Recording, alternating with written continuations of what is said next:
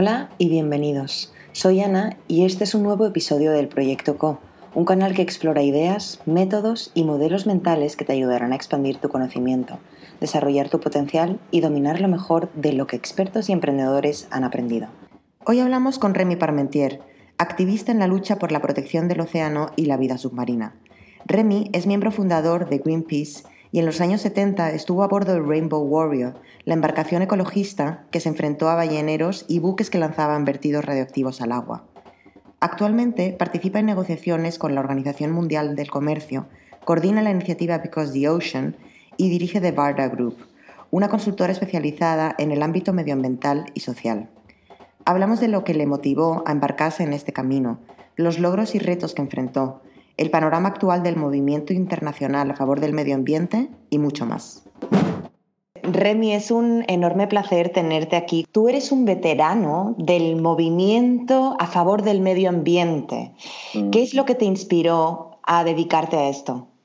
Pues yo creo que lo que realmente me inspiró era las ganas de hacer cosas concretas en una edad cuando yo era muy joven, hace muchísimas décadas eh, de eh, interesándome a la política y, eh, tuve la, oportunidad de, descubrir este movimiento naciente, ¿no? que hablaba de, cosas muy concretas. Muy concretamente era en 1974 un agrónomo, su nombre era René Dumont, un agrónomo que presentó un vaso de agua y dijo, en el siglo XXI haremos la guerra para el agua, como hoy en día hay guerras para el petróleo. Y eso me marcó mucho, me intrigó, era, algo muy visionario uh, para aquel entonces y yo tuve curiosidad y fui a verle. Y fue, uh, él tenía una, en realidad una oficina de, en, en un barco eh, sobre el río Sena en, en, París, donde yo vivía. Y uh, fui allí y me enrollé. Eh, la verdad es que estuve muy bien recibido, pese a ser jovencísimo entonces, y me puse de voluntario para ayudar esta campaña. Y luego, un, un año o dos después, alguien me, me propuso uh, ser el encargado de una campaña para la protección de las ballenas, uh, de ser el corresponsal en Francia, incluso creo en Europa, del primer, uh, la primera organización realmente que, que lanzó una campaña para proteger las ballenas contra la caza de las ballenas. Entonces me, la verdad es que me metí en esto sin saber exactamente en qué me estaba metiendo. Uh, y, bueno, esto, uh, para hacer una larguísima historia muy corta, uh, me llevó a, juntarme a, una tribu, una pequeña tribu que se auto llamaba Greenpeace. y bueno, compramos un barco que llamamos el Rainbow Warrior y uh, yo creo que el resto es historia, ¿no? Con una H mayúscula, ¿no? ¿Cómo resumirías tu, tu, trayectoria? Yo sé que es mucho pedir que la resumas, pero pensando en el camino de no sabía dónde me meto y me vuelvo un activista estando para Greenpeace en los inicios de Greenpeace. O sea, eso, es un, eso habla de un visionario, ¿no? Y ahora estás haciendo política pública con los grandes organismos. O sea, ¿cómo fue este camino? Em, ¿Y qué aprendiste? ¿Cuáles fueron los grandes retos? Mira, yo eh, creo que el, el barómetro es marcar la diferencia. No sé si puedo marcar la diferencia en, en un barco en alta mar o, en la ONU en Nueva York o donde sea, o en la Organización Mundial del Comercio en Ginebra, pues eh, adelante. Y, eh, y, este camino mío, pues en realidad, bueno, a finales de los años 70, bajando del Rainbow Warrior, eh, me voy a la Comisión Ballenera Internacional. Y da la circunstancia que de repente en una intervención que hago una, se reduce la cuota de caza de cachalotes a nivel mundial en dos tercios. Y entonces, coño, pero puedo hacer acción directa dentro de estos estamentos, no solamente en, a bordo del barco, ¿no? En, a bordo del barco, pues creamos conciencia y, peleamos con los balleneros y puntualmente salvamos algunas ballenas, lo más importante siendo intentar que salga bien en la película, pero uh, en estos estamentos, uh, si, intervenimos de manera aguda, uh, podemos hacer mu muchas cosas. Entonces, descubro este mundo y me especializo en esto, en estrategias dentro de los los organismos intergubernamentales donde no, no, apenas había ecologistas, ¿no? En, en, muchos no había, ¿no? Montamos en el seno de Greenpeace algo un poco misterioso, ¿no? Que hmm. se llamaba la unidad política, ¿no? Hmm. El departamento político estratégico, etc. Y montábamos estrategias y las intervenciones que hacíamos con los barcos, pues las estábamos eh, programando en función de las agendas de, de los, uh, de las reuniones internacionales para tener un impacto directo sobre ellas. Eso fue mi, Super. Puedo decir mi gran contribución ¿no? a Greenpeace. Y sigues siendo un activista porque actualmente estás dirigiendo la de Because the Ocean Initiative, la iniciativa que pone en agenda la importancia de cuidar el océano eh, ¿Nos puedes contar un poco de qué se trata? Si quieres proteger el clima, tienes que proteger el océano y si quieres proteger el océano, tienes que proteger el clima, porque el océano es el motor climático de nuestro, de, nuestro planeta, pero también el océano debido a, esta función, pues sufre mucho de los impactos climáticos, de los impactos del cambio climático, que sea la elevación de la temperatura de, del océano, que, tiene uh, uh, consecuencias para la vida marina, también las, con, el incremento de las concentraciones de CO2 crean un fenómeno que llamamos la acidificación oceánica, es decir, la composición química de, del océano está cambiando como nunca ha, ha, ocurrido. Entonces tiene evidentemente impactos también sobre la vida marina, especialmente sobre los moluscos y los crustáceos, los animales que crean conchas, porque con la acidificación pues se pierde, ¿no? Tú sabes que el nivel del mar se está elevando uh, debido uh, en gran, gran, gran parte al cambio climático y uh, esto uh, uh, conlleva pues consecuencias graves, gravísimas para las zonas costeras, las poblaciones costeras. Y, y, hasta ahora, o hasta recientemente, se ha prestado poca atención, no se ha prestado la atención necesaria sobre el papel del océano en el marco del, del, convenio del clima, ¿no? Estas las famosas COPs, ¿no? Entonces, en, la COP 21, la famosa COP, donde se adoptó el, el Acuerdo de París, ¿no? Uh, en aquel entonces yo era uh, secretario ejecutivo de una cosa que se llamaba la Global Ocean Commission.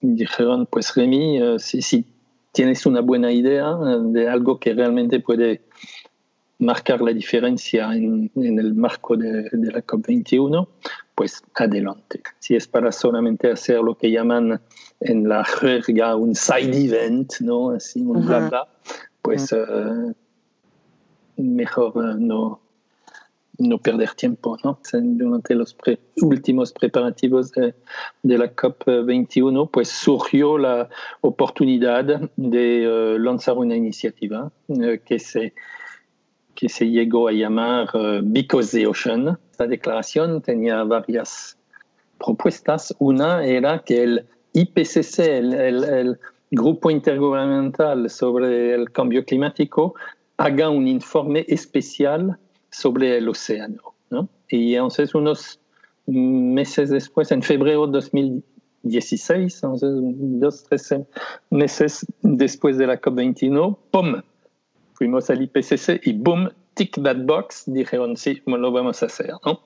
Y otra propuesta era que hubiese una eh, conferencia, eh, conferencia de alto nivel de la ONU sobre el océano cada tres años. ¿no? Y check that box, eh, la Asamblea General de, de la ONU, eh, pues unas semanas después, tac, adoptó la resolución. Desde que empezó la idea, desde que se firmó el tratado hasta ahora, ¿qué acciones concretas has visto y qué mejoras se han implementado? Em, ¿Y qué te gustaría ver después? ¿Qué te gustaría ver? ¿Qué hace falta? Mm, es una muy buena pregunta. Una de las cosas que salió de la COP 25 eh, tuvo lugar en Madrid es un acuerdo unánime, pese a que algunos países intentaron poner bloquear las ruedas, ¿no? Ah, pero hasta el último, y, lo intentaron hasta el último momento, pero uh, hubo un acuerdo uh, de consenso para establecer lo que se llama el Ocean Dialogue, el diálogo del océano en el marco del, del convenio del clima. Antes del COVID, había un, un, un deadline, un, plazo para que los países uh, publiquen sus propuestas y sus ideas sobre la integración del océano en la política del clima. Y uh, unos 40 documentos han sido presentados y pues yo, yo lo veo como una indicación de que hay realmente apetito ¿no? para, para hacer esta integración. Y hay una expresión que siempre utilizo, es que hay que romper los silos, romper los túneles, ¿no? Que es que demasiadas veces, pues cada uno está en su túnel, ¿no? Los que trabajan en océano en su túnel, los que trabajan en clima en su túnel, los que trabajan en contaminación en su túnel, y no se hablan, no hay enlaces entre estos túneles. Entonces hay que destrozar los silos y trabajar juntos, porque eh, si la mano derecha no sabe lo que está haciendo la mano izquierda e incluso pueden hacer cosas que, que son contradictorias, pues uh, tenemos, uh, tenemos problemas. ¿Y mm, qué se puede hacer para proteger el océano y el clima? Pues mira, hay, hay muchas cosas que se pueden hacer. La primera cosa es que siempre guardar en, en mente de que el objetivo, la, la, la primera cosa prioritaria es reducir eliminar las emisiones eh, de, CO2 y de gases de efectos invernadero para conseguir el objetivo del Acuerdo de París, que es una, un, un calentamiento global que no sobrepase eh, dos grados e incluso hacer todo para que se mantenga a 1,5. ¿no? Eso es lo fundamental para el océano también. Y entonces, en el océano, ¿qué se puede hacer para, para eso? Pues mira, por ejemplo, la creación de, uh, áreas marinas protegidas en uh, ciertas... ecosistemas que absorben particularmente uh, el, uh, el, CO2, uh, como por ejemplo los manglares, las praderas, de, la, las praderas submarinas. Esto es un, una medida de, mitigación, de atenuación del cambio de las emisiones alía el interés en proteger el océano y el interés en proteger el clima. Es un ejemplo. Otro ejemplo, pues uh, el transporte marítimo de mercancías. ¿no? Hay que pasar a, a, la decarbonización de, del transporte marítimo, ¿no? por ejemplo, con, con sistemas uh, de, movilidad uh, eólicos, tracción solar y, combustibles alternativos. Y bueno, eso lo llamamos the greening, greening of the of the shipping sector, ¿no? De, del, del, sector del transporte. Hay que adaptar también la, el sector de la pesca a los cambios, al cambio climático. Ahora tienes cambios en las pautas de, los, de las poblaciones de peces. ¿no? Hay uh, especies que no encontrabas en tal sitio que que ahora aparecen en, en, otros. ¿no? En Galicia, por ejemplo, hay barracudas ahora. Esto mm. era inimaginable hace, hace 20 años. Evidentemente, los peces tienen tendencia a migrar hacia el norte y entonces otra vez los más vulnerables son otra vez los países más vulnerables, más pobres, eh, como los países tropicales, de regiones tropicales, eh, subtropicales y demás, porque se les va el pescado con el cambio climático.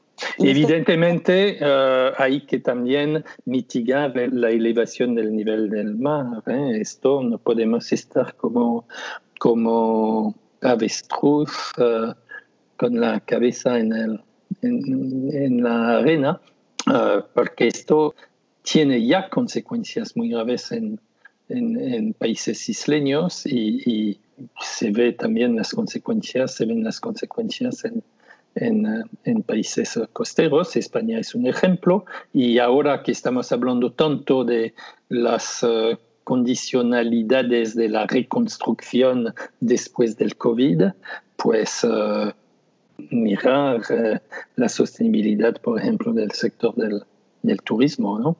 Bajo tu punto de vista, ¿qué crees que es importante que consideremos para asegurar un mejor futuro?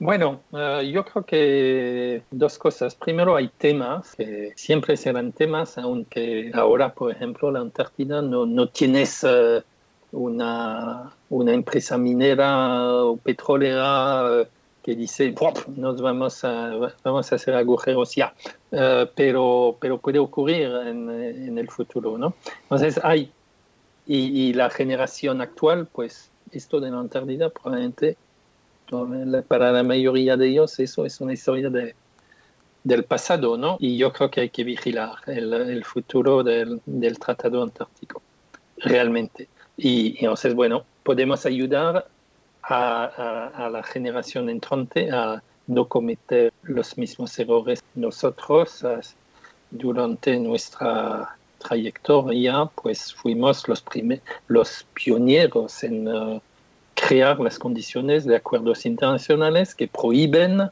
y que están en marcha y que funcionan, que prohíben el vertido al mar de residuos industriales, de residuos radioactivos, y, lo hemos hecho creando un, un, cambio de paradigma.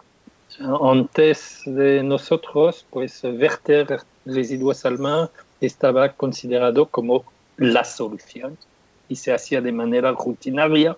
Todas las industrias casi tenían barcos, flotas de barcos dedicadas a los llenamos de, residuos cuando están llenos, zoom, en alta mar, paf. Y uh, eso, este paradigma lo hemos cambiado el, el, uh, en esos años, en los años 80. Por ejemplo, con los desechos radioactivos, el uh, cambio de paradigma fue de pasar de la filosofía, más que filosofía, práctica, que era uh, dilute and disperse, diluir y dispersar, a aislar permanentemente, permanentemente de la biosfera.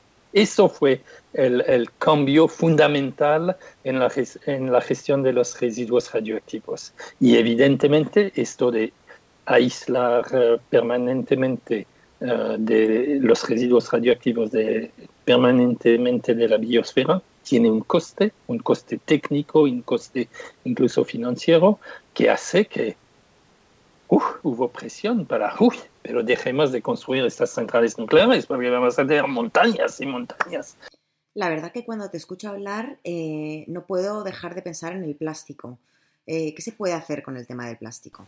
yo creo que para el plástico, yo creo que el plástico en el siglo XXI es muy parecido a esta problemática de los desechos radioactivos que hemos, uh, hemos tratado en, en, el siglo anterior. Um, y especialmente porque sabemos ahora que uh, los plásticos en el mar se transforman en microplásticos, micropartículas, que luego pum, la, vida marina absorbe y, y acaba finalmente en tu plato, ¿no? Sí. Entonces, eso es un ejemplo cuando yo veo mucha gente que se está, alors, ¿qué hacemos con los plásticos? Y en realidad, bastante pocas cosas muy efectivas. ¿eh? Hay mucho, mucho ruido de fondo, pero y yo creo que es, podrían aprender de esta experiencia y, y aislar permanentemente de la biosfera podría ser un objetivo y un cambio de paradigma uh, fundamental. Y la sociedad civil, uno de sus papeles cuando está organizado es cambiar los paradigmas. Y luego el micromanagement es tema de, los que, tienen que enfrentarse a ello, pero el, cambio de paradigma eso sí uh, es algo que colectivamente podemos uh, diseñar y exigir. Muchísimas gracias, Remy, por tu tiempo y por todas tus valiosas aportaciones. Esto es el proyecto CO de Efecto Colibrí.